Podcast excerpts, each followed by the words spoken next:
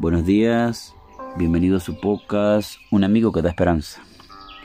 El devocional para hoy miércoles 17 de febrero se titula Adán versus Cristo.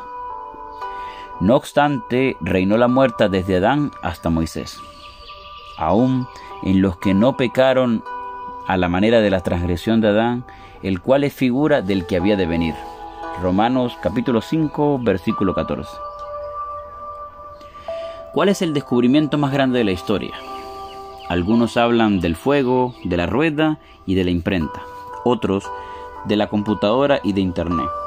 Pero Pablo en Romanos 5 habla de dos acontecimientos y dos personas que marcaron la historia. Se trata del primer Adán y de Cristo, el segundo Adán. Uno es el gran perdedor, otro el gran ganador. Uno es el fracasado, otro el victorioso. Uno es quien fundó y fundió a la raza humana, otro el que la redime y la refunda. Uno de ellos lleva la muerte, el otro nos lleva la vida. Por uno perdimos el Edén y la herencia, por el otro recuperamos la herencia y el nuevo Edén. Por uno terminó todo lo bueno, por otro termina todo lo malo y lo bueno será recuperado para siempre.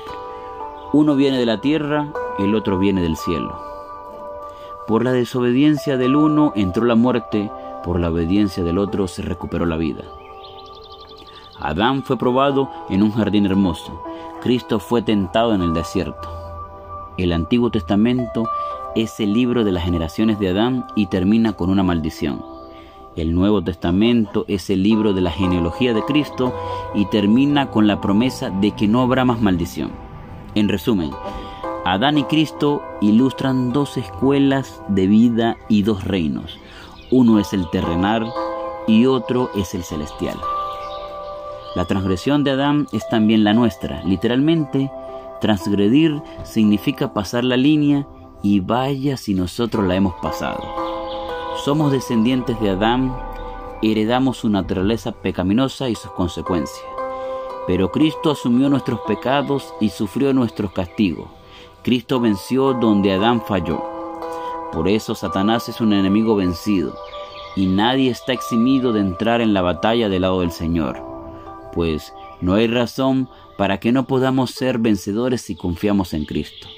Al que venciere, le daré que se siente conmigo en mi trono, así como yo he vencido y me he sentado con mi Padre en su trono.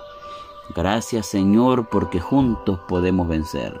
Que el Señor te bendiga y nos vemos mañana para un nuevo devocional.